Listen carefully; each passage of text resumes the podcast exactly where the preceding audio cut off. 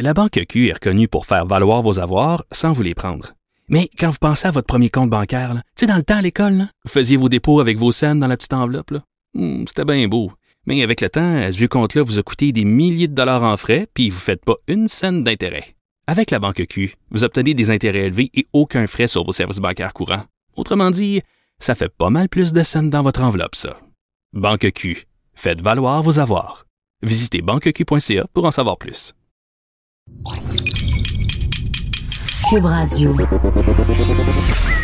Elles n'ont pas la langue dans leur poche. Elles disent ce qu'elles pensent sans détour. Une heure de remise en question et de réflexion. Geneviève Peterson. Vanessa Destinée. Les effrontés. Bonjour tout le monde, bienvenue à l'émission. Je suis contente de vous retrouver. J'ai un matin un petit peu croche, Vanessa. Oui, Un- on, l'entend un peu dans ta voix, mais euh, t'es resplendissante par contre. Là. Les gens peuvent pas l'apprécier en studio, mais moi, euh, je te trouve magnifique. Ah, t'es matin. gentil, ça me console un peu parce que je me sens un peu euh, coussi coussa. Il y a un petit virus qui court chez nous et par ailleurs, la raison pour laquelle je vous dis ça, c'est pas parce que je suis TMI comme d'habitude, c'est parce que j'avais envie de parler de conciliation travail-famille pendant deux trois minutes. Euh, ce matin, je me suis rendue à la station avec euh, mon enfant du milieu qui elle aussi partage le même virus que le mien parce que Vanessa, quand on est une famille, on partage tout, Ah. surtout les virus hivernaux. Euh, donc, il est là et en m'en venant euh, au, au bureau, je me disais à quel point j'étais chanceuse d'avoir le privilège de pouvoir euh, faire ça, de me dire que même si mon enfant file moyen le matin, je peux l'amener avec moi à la station de radio pendant que j'anime l'émission. Elle m'attend de l'autre côté où on prépare nos émissions. Elle regarde des trucs euh, sur Netflix. Oh Seigneur, oui, mon, Mon enfant. Dieu, écoute peut-être qu'elle va nous faire quelques vidéos TikTok. Tu penses-tu qu'on pourrait en faire avec elle tout à l'heure? Non, elle a 9 ans, elle n'est pas encore autorisée, euh, Ah, Vanessa. Ah à être sur. TikTok. Mais, mais quand même, c'est un sacré casse-tête pour les parents le matin quand il y a un enfant qui est malade et qui pas de ressources autour, c'est-à-dire que grand-papa, grand-maman euh, sont pas là ou habitent loin. Tu sais, quand on n'a pas de réseau, on peut, ça peut devenir vraiment, vraiment euh, pas le fun. Puis il y a des gens qui sont obligés de prendre des congés non rémunérés hein, pour s'occuper de leurs Absolument. enfants. Et là, vous allez me dire, ben vous aviez juste à pas faire d'enfants.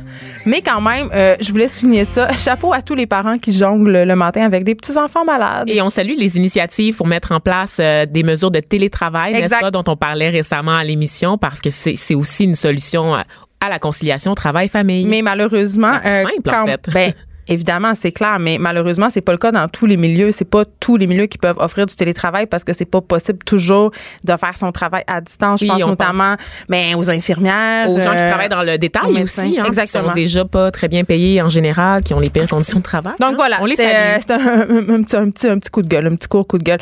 Euh, on a ce matin, je suis vraiment contente, il y a une avancée majeure qui a été faite en fait à Montréal, à l'Université McGill, en ce qui concerne les cancers féminins, les cancers de l'utérus et de l'ovaire en particulier.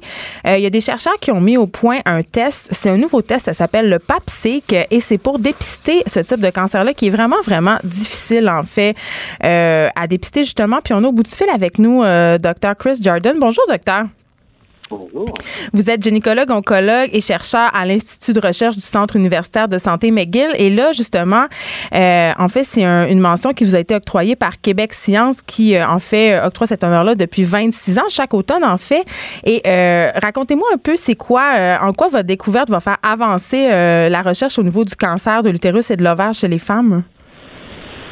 Alors effectivement, euh, cette euh, recherche se porte sur un, un test de dépistage précoce du cancer de l'ovaire et euh, de l'endomètre. Il faut savoir que ces deux cancers sont la troisième cause à la fois d'incidence et de mortalité chez la femme. Et euh, malheureusement, le diagnostic est souvent tardif. Le- les patientes payent un tribut assez lourd et la mortalité est vraiment importante. Euh, la seule façon de pouvoir guérir ces patientes, c'est quand on prend en charge un cancer à un stade précoce. Si on arrive à le, prendre en charge à une phase infraclinique, c'est-à-dire avant que les signes n'apparaissent, eh bien, on augmente les chances de pouvoir guérir ces patientes. Alors, ce test euh, euh, n'est pas encore disponible pour le public. Je, souhaite le, euh, le rappeler. Il a été euh, validé par des études cliniques euh, en partenariat avec euh, Hopkins Hospital à Baltimore, où euh, en mars 2018, nous avons donné les premiers résultats. Depuis, nous avons continué avec des, une étude prospective en comparant ces résultats avec une population identique à celle des femmes qui sont le plus touchés par le cancer de l'ovaire et de l'endomètre. Et puis, euh, nos, résultats s'améliorent encore de plus en plus. On s'approche d'une sensibilité, d'une spécificité aux alentours de 90%, mais il va falloir continuer encore un tout petit peu plus loin pour euh, sortir ce test avec une étude clinique euh, qui va porter donc sur une population que l'on va sélectionner entre 45 et 75 ans. Oui, d'accord, mais on peut s'attendre à ce que ce test-là soit disponible pour les femmes dans combien de temps? Parce qu'il faut se, il faut se dire les vraies choses. Oui, parce que depuis 25 ans, il n'y a pas d'avancée au niveau du cancer euh, de l'utérus puis de l'endomètre. C'est le même taux de mortalité. Pourquoi on s'intéresse pas à ce type de cancer-là? Pourquoi les femmes en meurent encore autant?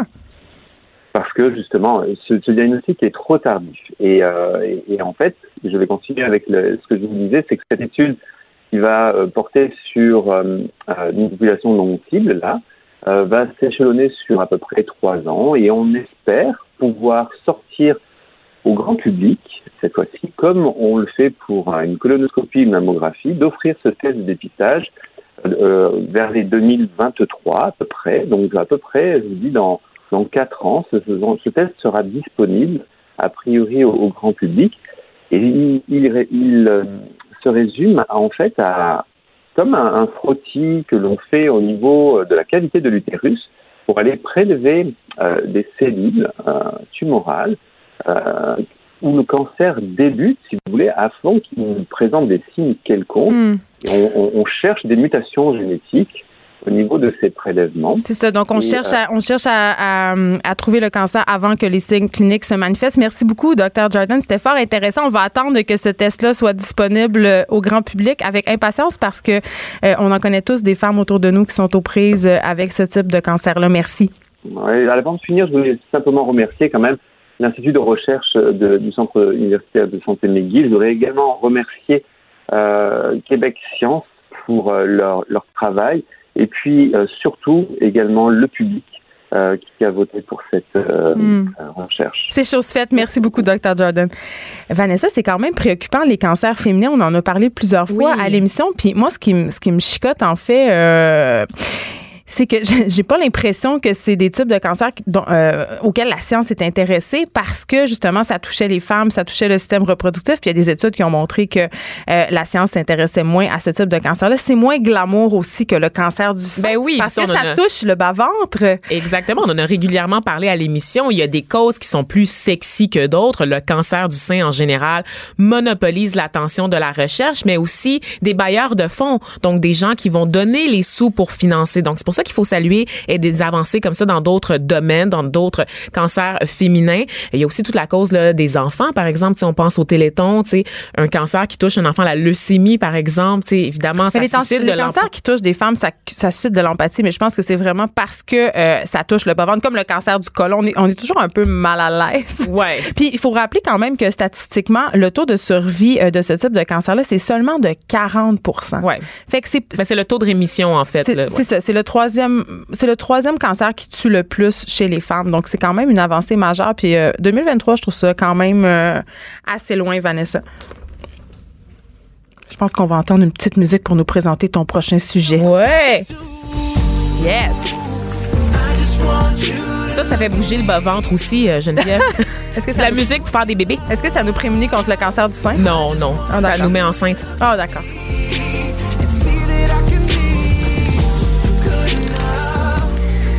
Il dit good enough, good enough, mais c'est un pas bon. Qui dit ça? qui dit ça? C'est l'acteur Juicy Smollett, Geneviève, qui, I know, je sais. C'est un acteur afro-américain qui joue dans la série Empire aux États-Unis. Là, là je, je, vais, vous avez peut-être entendu parler de ce nom-là. C'est un acteur qui a été victime, en fait, euh, d'une agression armée dans la rue. Qui aurait été victime. Qui aurait été victime. Selon les faits allégués, il soutient avoir été battu par deux individus masqués. On lui aurait noué une corde autour du cou. Donc, Juicy Smollett pour ceux qui savent pas, je disais qu'il était afro-américain.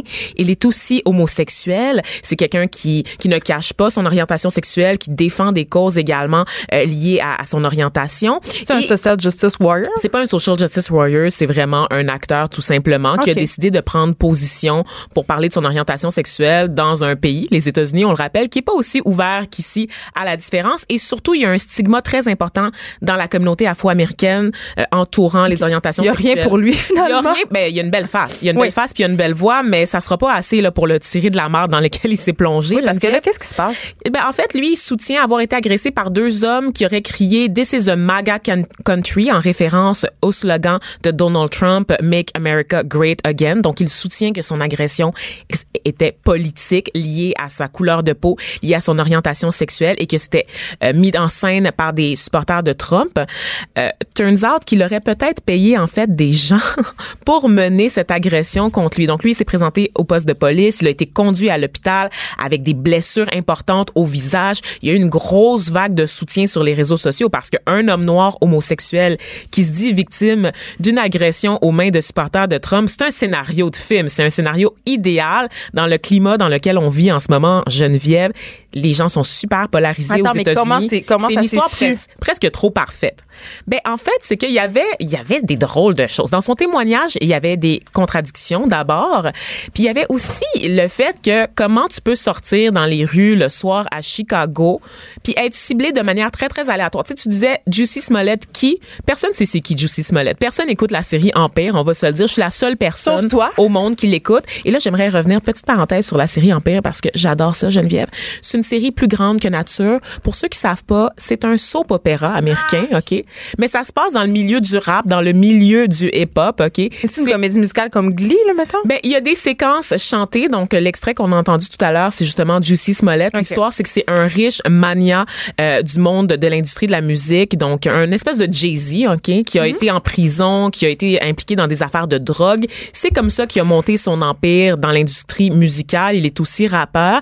Il apprend qu'il a un cancer incurable. Cet homme-là a trois enfants et décide, en fait, de mettre ses trois enfants en compétition pour décider qui va hériter de sa fortune. Une dynamique de famille saine, mais un Très, très Sérieux, c'est un très beau prémisse d'émission, Écoute, j'adore. c'est crunchy. Ouais. Et Juicy Smollett, son personnage dans la série, justement, est gay et c'est le, le, le fils le moins aimé de son père qui est particulièrement homophobe. Donc, euh, c'était une série où est-ce qu'il il tenait presque le rôle principal parce qu'évidemment, c'est le underdog des trois fils, n'est-ce pas? Et c'est celui pour lequel le spectateur a le plus de sympathie à la base parce qu'on veut qu'il réussisse. On veut qu'il prouve à son père qu'il est aussi bon que les autres.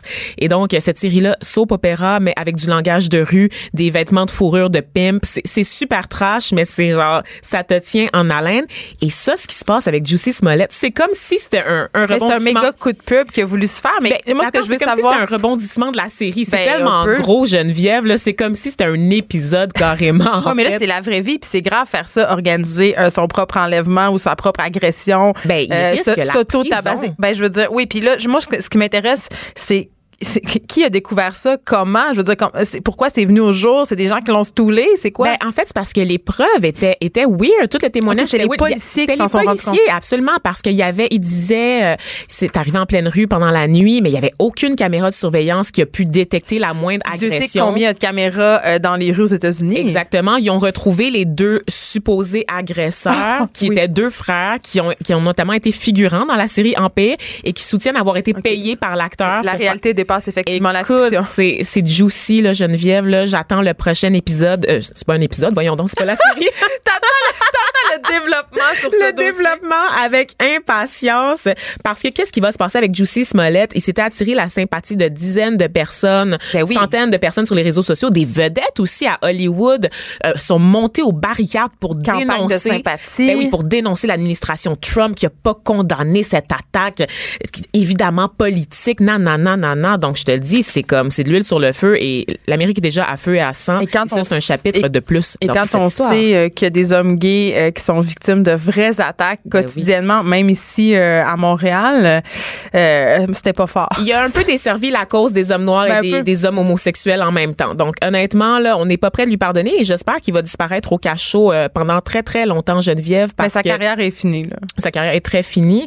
Et on parlait de corde au cou euh, dans la- l'agression. En tout cas, je ne sais pas comment tu te remets d'une telle descente aux enfers, Geneviève. Donc, moi, je m'inquiète beaucoup pour la, la santé et la vie de Juicy Smollett. Oui, puis je me, je me dis c'est triste que- quelque part, c'est criminel ce qu'il a fait, euh, c'est pas correct, mais qu'est-ce qui l'a amené à faire ça? C'est un manque d'attention, c'est sûr, c'est Ben, un besoin de validation, c'est un besoin d'avoir une campagne de sympathie à son endroit. Tu, sais, tu disais tantôt que c'était un militant, tu disais que c'était quelqu'un qui s'impliquait euh, dans la cause afro-américaine et peut-être aussi dans la cause des homosexuels. Fait qu'il a voulu pousser le bouchon trop loin.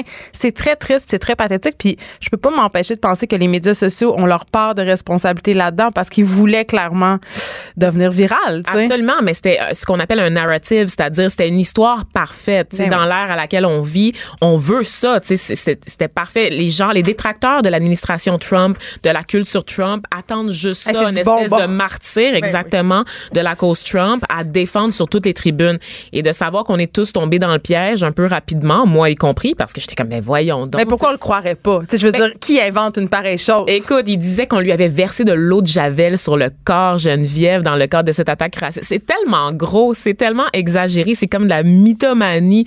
Je, je- je pense que je consulterais aussi. Ils vont, ils vont peut-être, oui, ils vont peut-être faire le film avec son histoire qui sait. Qui sait? Écoute, euh, il y a le journal euh, de Montréal qui euh, titrait mercredi, euh, puis j'avais envie de revenir sur cette nouvelle-là qui me touche personnellement. De plus en plus de couples canadiens ne vivent pas ensemble. Et ça me réjouissait, Vanessa. Ben moi aussi. ça me réjouissait parce que tu sais comment j'en ai. euh, On est con- sauvages. ben non, mais c'est que j'en ai un peu contre le modèle de la famille traditionnelle. C'est pas que c'est pas que je trouve pas ça correct une famille traditionnelle, c'est pas que je te tends pas vers ça. Tout le monde a l'idéal de la famille, tout le monde voudrait euh, que ça, ça- ça soit papa, maman, leurs enfants, mais on sait que dans une fois sur deux, hein, une fois sur deux, le couple euh, éclate et euh, que les enfants euh, doivent vivre séparés ou que les parents doivent se séparer. En garde partagée, Geneviève? Oui, la garde Ah, partagée, mais on revient pas sur Un sujet qui est de pas très polarisant du tout. Non, j'ai- donné sur la garde partagée cette semaine sur mon blog, Vanessa, mais, mais là, je, je pousse un peu le bouchon plus loin.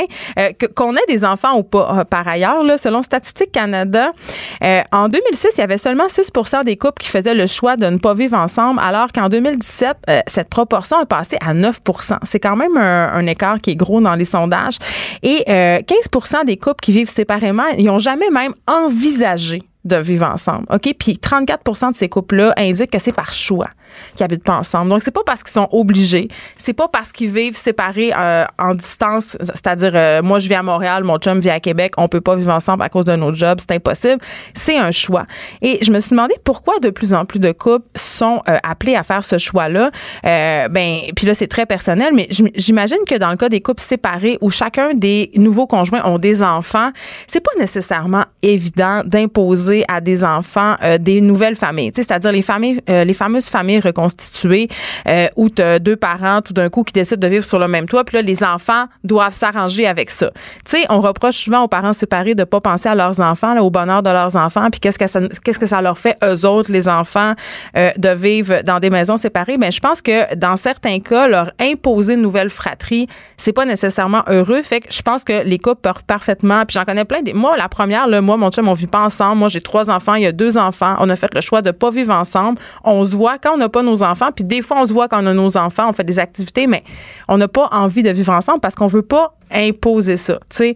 Euh, puis il y a aussi les, les gens, le quotidien, ben ça tue l'amour. Tu sais, toi, Vanessa, tu vis pas avec euh, ton conjoint Non, je vis avec ma coloc de 56 ans, ça. donc je suis très bien là-dedans. Deux vieilles filles aigries, c'est parfait. Mais est-ce que tu as envie de partager euh, éventuellement euh, ton logis avec, euh, avec Coco? Avec Chouchou, pas vraiment. On salue Chouchou. J'espère que tu vas bien, que tu passes une bonne journée ce matin.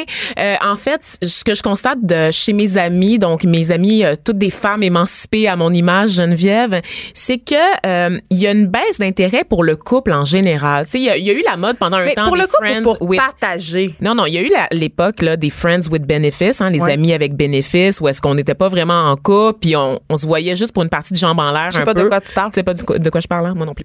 Ok, donc euh, c'est un peu, euh, c'est un peu dans l'air du temps. Je lisais un article récemment de The Atlantic qui disait que les jeunes en général ont moins de relations sexuelles, sont moins dépendants au couple parce qu'en général, tu sais, on le disait, les jeunes vont rester plus longtemps chez leurs parents. C'est une déjà bonne nouvelle. Je trouve que les gens sont dépendants affectifs. Je trouve que les gens Ah. sont avec d'autres personnes pour des mauvaises raisons, juste parce qu'ils veulent pas être tout seuls. Mais il y a des gens qui disent que the future is sexless en fait, qu'on va chacun en fait, ouais. on va vivre chacun pour nous dans notre bulle En parce qu'on est de plus en vous plaît.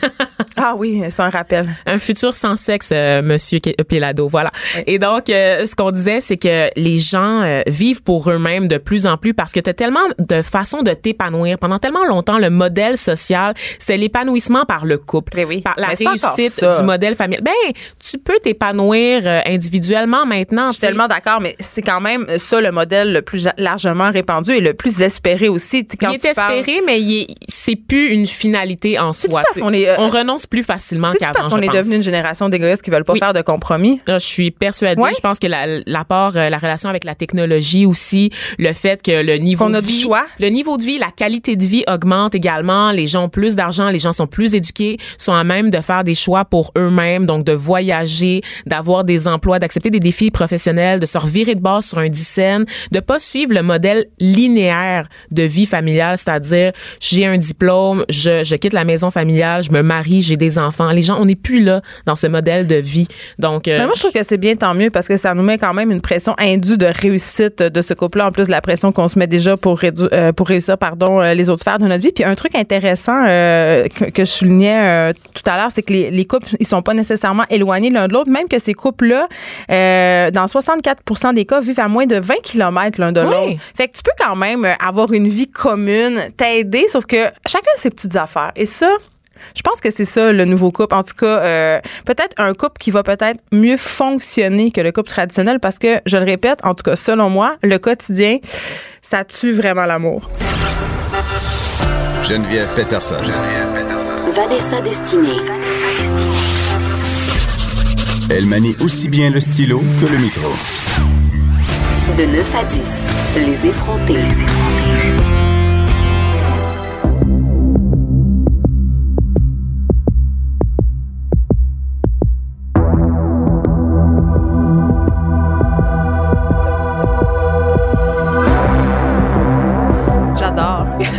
Entend, euh, c'est la musique euh, de la série Stranger Things. Si vous l'avez pas vu, cette série-là, c'est euh, sur Disponible. Netflix. Garochez-vous.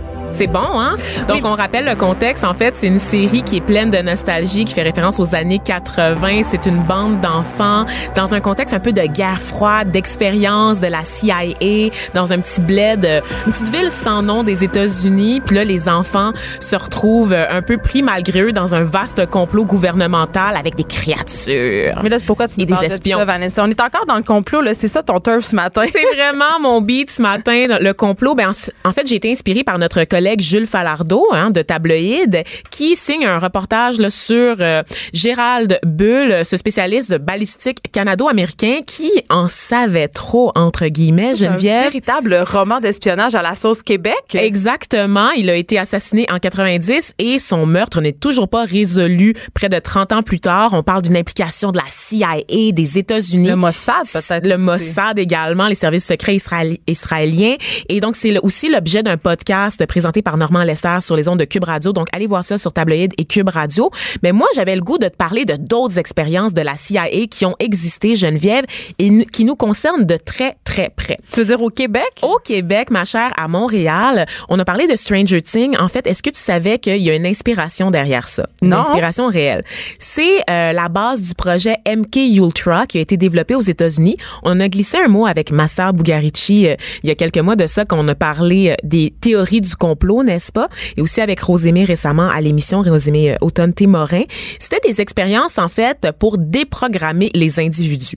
Donc, en plein contexte de la guerre froide, les États-Unis avaient peur que le bloc de l'Est, que la Russie développe des espèces de super espions qui seraient capables de tirer la, les verres du nez des espions américains. Ah, il est là, le lien avec Stranger Things, non? Absolument. Donc, il était question de lavage de cerveau financé par la CIA et des tests se sont produits ici au Canada, à Montréal, entre 1956 et 1963. Il y a un certain docteur Ewen Cameron qui était psychiatre et directeur de l'Allen Memorial Institute. Juste son nom est suspect. C'est Ça- très Ça suspect. fait Moi- très science-fiction Moi, je suis stressée. Moi, je Ça pense fait que la musique de Stranger Things devrait juste jouer là, en arrière pendant tout ce, ce segment-là, Geneviève, là, parce que tu- je vais t'amener dans Ça des va peut-être méandres. déprogrammer mon cerveau, Vanessa.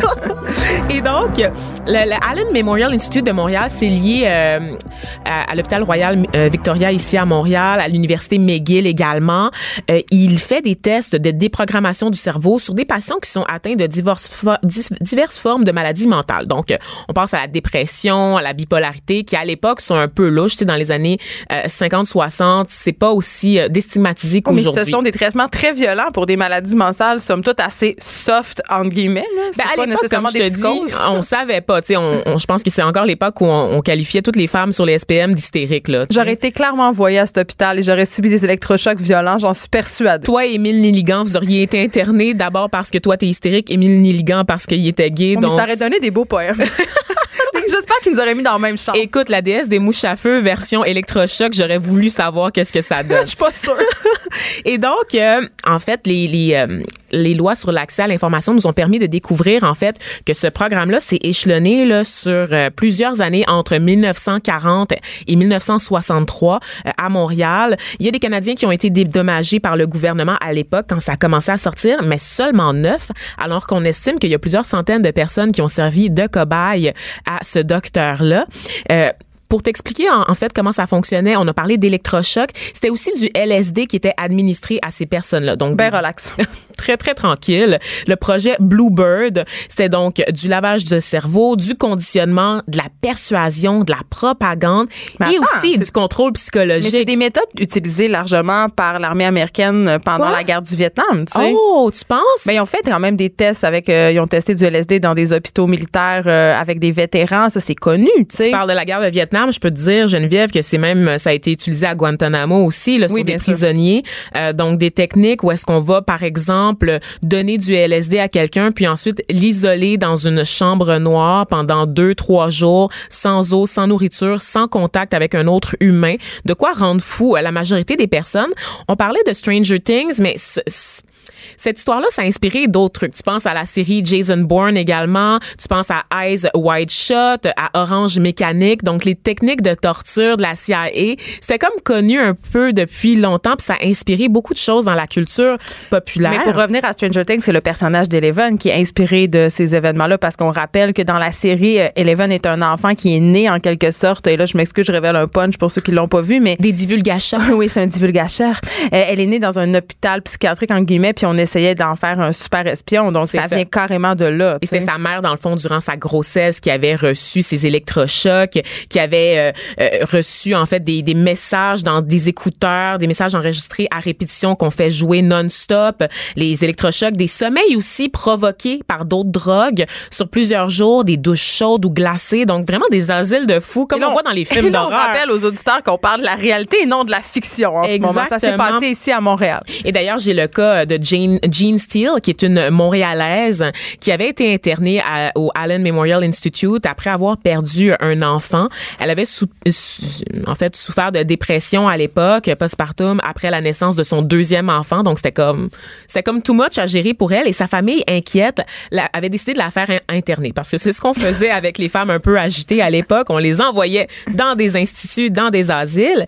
Évidemment, ils savaient pas que euh, l'institut offrait le programme de MK Ultra et cette femme-là a été utilisée contre son gré comme cobaye. Sa famille, on rappelle, a payé de l'argent pour qu'elle soit internée. Fait que c'est comme de l'argent qui qui vient de partout. c'est ça du qui est fou. financement de la CIA, du financement du gouvernement canadien, avec le support de l'université McGill, avec le support de l'hôpital Royal Victoria. Tout ça pour mener des expériences inconnues du grand public sur des gens non consentants. Donc, Vanessa, ce fameux docteur-là, le docteur Frankenstein, le docteur Cameron, lui, euh, sous couvert de faire euh, des tests scientifiques, de vouloir faire avancer la science en termes de santé mentale, est-ce qu'on peut dire carrément qu'il travaillait pour l'armée? Est-ce que c'est décou- est-ce que c'est prouvé? Ah, c'est très flou. Il y a beaucoup de documents qui ont été détruits. Tu t'en doutes, Ah, Geneviève? ah, Ah. Oh là là là là. Et euh, ce docteur-là était fort inspiré par certaines techniques qui nous venaient de l'Allemagne nazie, hein, parce que on sait qu'en général, euh, les expériences faites sur les Juifs durant l'Allemagne nazie ont aidé beaucoup à évoluer, à faire évoluer la médecine. Malheureusement, malheureusement, c'est quelque chose. Donc beaucoup d'avancées euh, scientifiques ont été permises par ça. Parce qu'ils Euh, pouvaient tester sur des humains. c'est ça. Donc, on pouvait justifier à peu près n'importe quoi au nom de l'avancement de la médecine et surtout des lois sur les mesures de guerre, donc sur les, les codes d'urgence et de sécurité nationale. Donc, cet homme-là, il a perdu son financement de la CIA en 1960, mais pendant trois ans, le gouvernement du Canada a accepté de financer ses projets à Montréal. Donc, pour une raison qui nous est inconnue, parce que Ottawa refuse de s'excuser ou de justifier sa participation euh, à ces, euh, à ces histoires-là.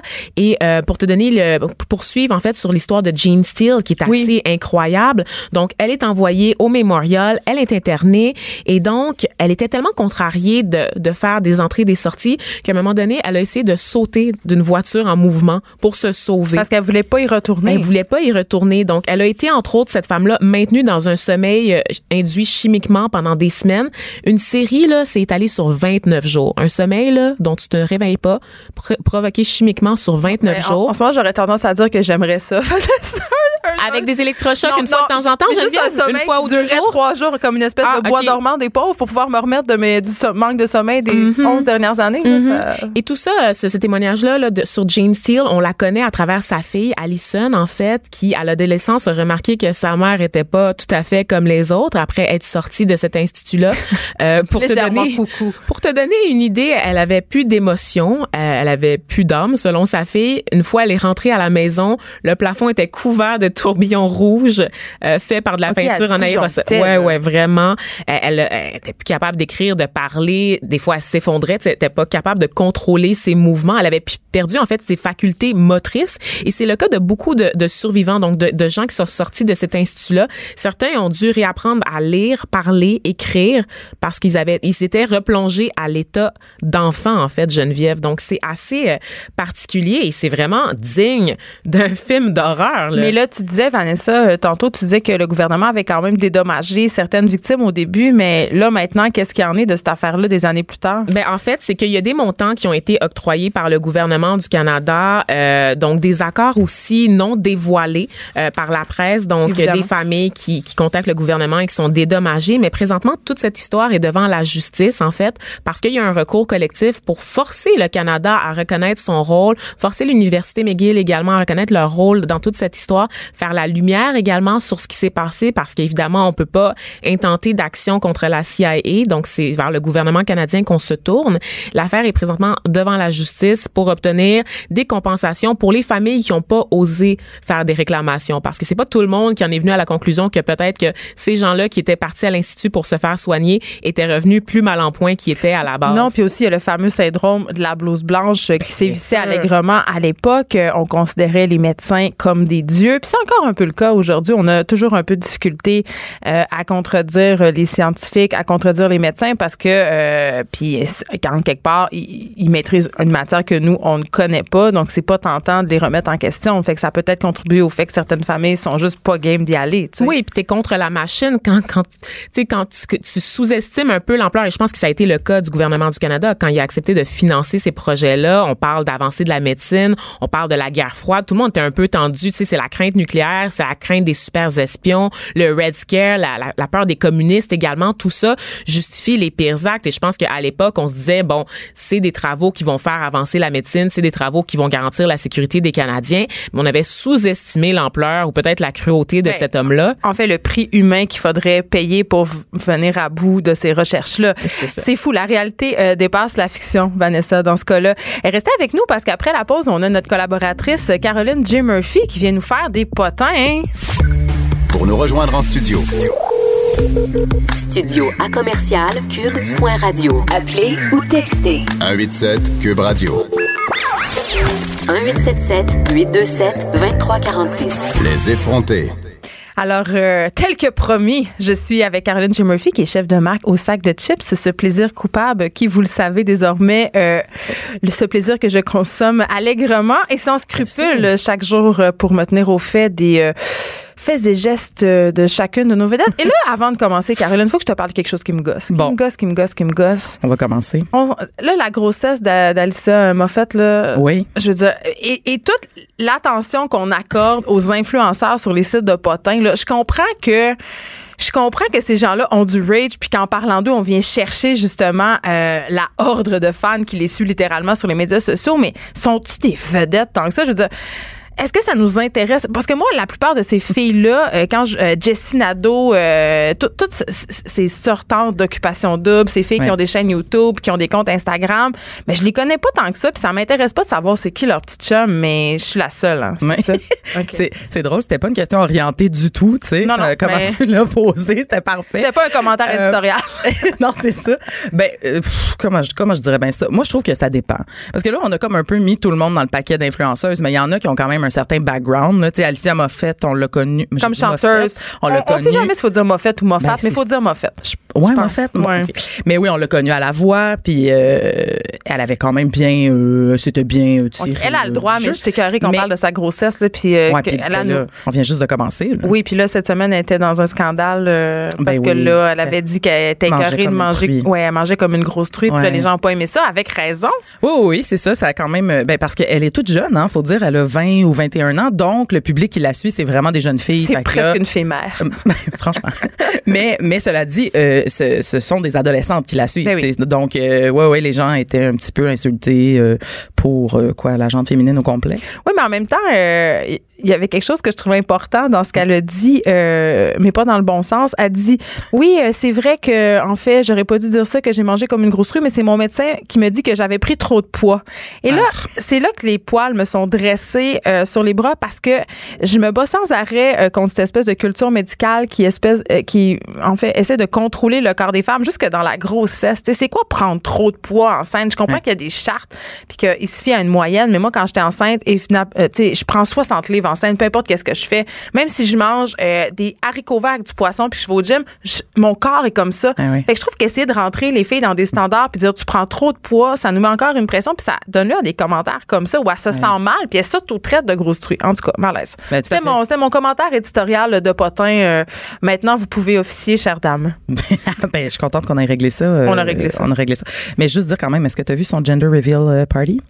Ah non. La série On en a parlé ici, euh, ici même à l'émission des Gender Reveal Party pour dire à quel point on trouvait ça c'est gossant. Ben voilà. Ben il y en a eu un, il était Oh gros et euh, il y a eu des ballons roses. C'est tout ce que je dirais. Il y a eu des ballons roses? Il y a eu des ballons Oh, roses. mais c'est parce que c'est une fille, hein. Puis tu sais, euh, je sais pas, je pense. C'est pour ça? Peut-être que je vais t'apprendre quelque chose Ah. aujourd'hui, Caroline, mais rose, c'est la couleur des filles. Ouais, exclusivement. Exclusivement. Ouais, voilà. Ouais. Une mini moi. C'est ça, exactement. Comme ça que le tu bébé. portes un chandail rose aujourd'hui, par ailleurs. ben, je tiens à le souligner. Oui, parce que, parce Est-ce que je suis une fille? OK, c'est ça. Ouais, c'est ça. J'en ai deux. Moi, je t'en fait que c'est pas clair.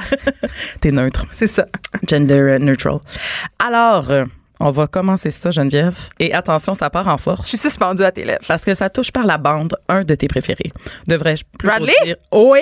Ben là, je le sais, là, Lady Gaga a laissé son chum. J'espère que c'est pour lui. Ben voilà, ils se sont. En fait, Lady Gaga était fiancée à Christian Carino. On et s'en fout là, lui, le avait- bail. Ben c'est ça.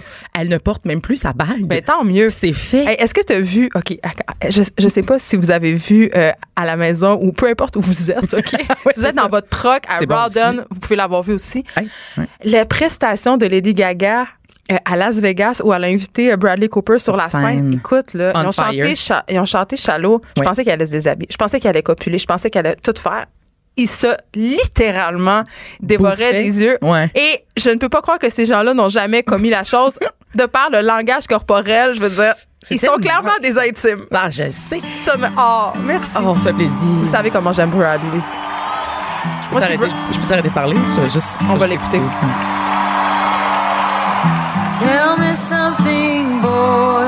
On veut tout, hein? On Voilà. veut tout se faire chanter ça. Ben oui. Alors, Alors nous, en fait, au sac de chips, quand ça s'est arrivé, on avait titré La chimie est folle. Non, Ben, non. bien sûr. C'est ça qui est arrivé. Mais bon, mais non, mais c'est tout ça pour dire que là, ils se sont vous autres s'ils se sont laissés. On a lancé ça dans l'univers, puis ça nous est retombé d'en face. Mais là, les gens blâment Bradley Cooper pour cette séparation. Oh là. Ben, blâme, Hey, c'est-à-dire... tout le monde veut qu'ils sortent ensemble. Arrête. Ben c'est ça, je veux dire blâme dans le sens le point du doigt, tu sais, Ah. il serait à l'origine. Mais est-ce que tu as vu le gros tatouage de Lady Gaga? Non. Parce qu'à la Saint-Valentin, c'est ça qui a commencé là, à semer le doute dans nos têtes de- Mais- d'enquêteurs euh, du potin.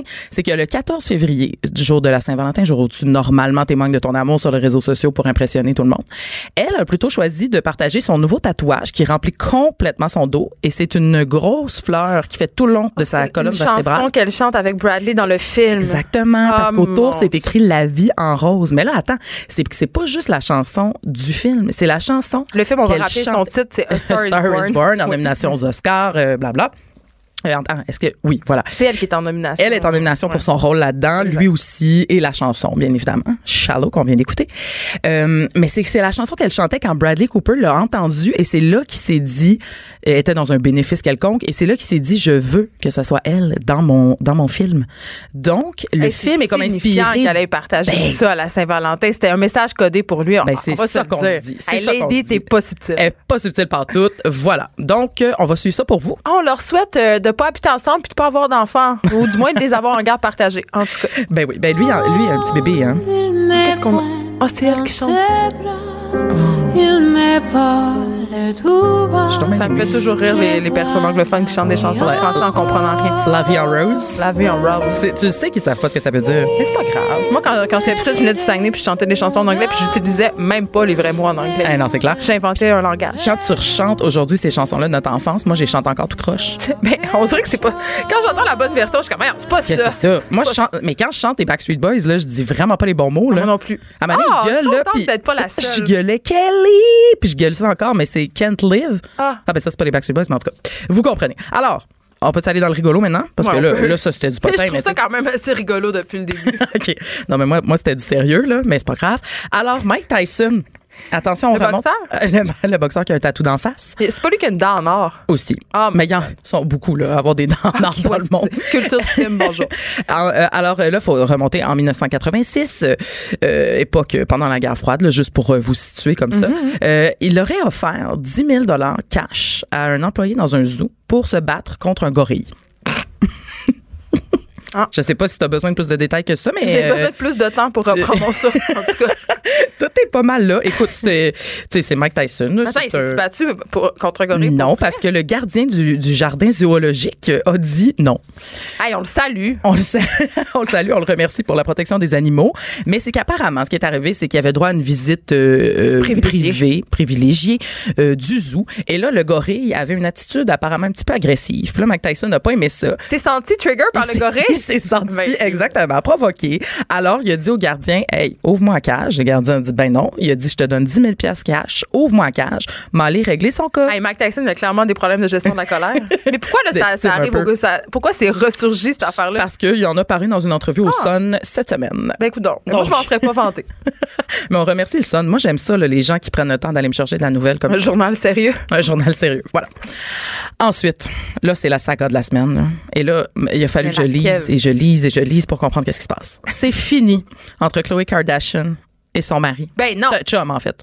Tristan Mais ils ont un Thompson. enfant, ils ont un enfant de 10 mois. C'est pas, c'est pas, c'est celle-là qui a posé avec la robelette qu'elle avait l'air d'un signe pas, pas clair, là. Oui, C'est mais en même- de Noël dégueulasses. Exactement. Ah, c'est elle, ça. Oui, oui, ça, c'est elle. Mais je suis contente qu'elle se sépare. Ben, elle sépare. Ben, c'est parce que là, on est content un peu parce que euh, Tristan Thompson, qui est, C'est un ça. joueur de basket, c'est pas la première fois qu'il fait les nouvelles pour l'avoir trompé. Là. On l'aime pas, lui. Donc, je sais pas si tu te souviens, mais ça, c'était un Once quand a même, euh, cheater. Always a cheater. Exact. Et là, c'était un petit peu, parce que c'était la veille de son accouchement. Ah, mais Yeah. ça, c'est. C'est pas fin. Ça, c'est- tu sais, il y a quand même une l'éthique dans le trompage que tu dois respecter. Je suis un peu d'accord. Je veux dire, Si ta femme est à c'est l'hôpital, pas super correct en général, mais il y a comme le next level du pas correct. Si moi, je connais quelqu'un qui était aux danseuses pendant que sa femme accouchait. Non. Ben C'est non. Ça s'est-tu passé en 78? Eh cette oui. histoire-là?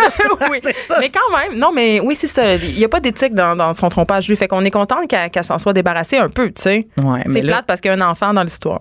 Voilà, qui a à peine 10 mois. En même temps, il s'en rappellera pas. Mm. Exact. De son père, je pense. C'est ça. oui, parce que. Une blague. parce qu'il va pas s'en occuper, c'est ça que tu veux dire? OK. Ben non, mais là, on sait jamais. Mais c'est parce que l'histoire là, qui, a, qui a vraiment, euh, comment dire, enflammé la toile, oui. secoué, déchiré le monde, c'est que tu sais avec qui il a trompé? La meilleure amie de Kylie, la jeune sœur. Ben là. Je te jure.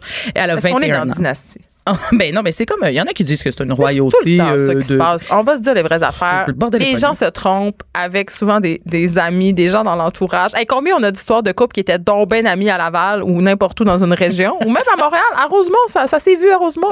Ben amis, on soupe chez l'autre le vendredi soir puis bing bang boom, qu'est-ce que t'apprends? Ça fait cinq ans que le gars puis la fille des deux couples couchent ensemble dans le plus grand secret. Hein? On a tous déjà vu ça. Ben, OK, régulièrement. Ça se passe près de chez vous. Un trompage si proche, mesdames et Je messieurs. suis comme stressée. Faut aussi que je- j'appelle mes amis, euh, que je vérifie mes Ouais, couples. je vérifierais. OK, parfait. en tout cas, sinon, on salue, on salue euh, l'ami de Mais Kylie. là, j'imagine que Kylie puis euh, je sais pas l'autre comment elle s'appelle, ils ont tous le même nom. Euh, sont en Jordan. froid. Ils sont Elle en s'appelle froid. Jordan Woods. Non seulement sont en froid, mais euh, Kylie l'a botté dehors. Elle a botté sa BFF qui habitait chez elle. Tu sais, parce que Kylie, elle a comme une maison avec 122 chambres. Là. Oui. Fait que à Los Angeles, Hey, c'est trop de proximité. C'est pour ça que ça. Il Ben, faut. il faut euh, c'est malsain. Là. c'est ça. Fait que là, elle l'a foutu dehors parce que, tu sais, solidarité, euh, solidarity sister, sister solidarity? Ben, en tout cas. J'aurais pu dire euh, en français, hein, ça aurait Oui. euh, On, on essaie beaucoup de parler franglais puis d'être cool. Aujourd'hui, ça fonctionne pas très Mais bien. ça marche pas, pas en tout. Je, je suis bien trop vieille pour ça. C'est ça. Non, En plus, on sait tous que t'es à la brébeuf. T'es pas cool. C'est écrit sur mon chandail rose, là, vous le voyez pas, mais je suis bien, bien fière. tu vois, de vrai bœuf au potin. Je devrais Mais- peut-être appeler mon, mes, mes, mes Je pense pas qu'ils s'attendaient à ça, tes parents, ceci dit.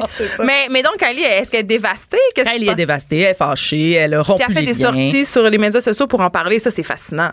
Ouais, ben en fait euh, là, elle a gardé le silence un peu là, sur son Ouais. ami là, mais euh, on pense que ça s'en vient dans les prochaines heures parce que Ben, tout arrive ça. toujours dans les prochaines heures avec les cartes Je vais me mettre une alerte sur Instagram. Bon, parfait. Tu m'appelleras, hein? Je suis au deuxième. On ira parler, prendre un café.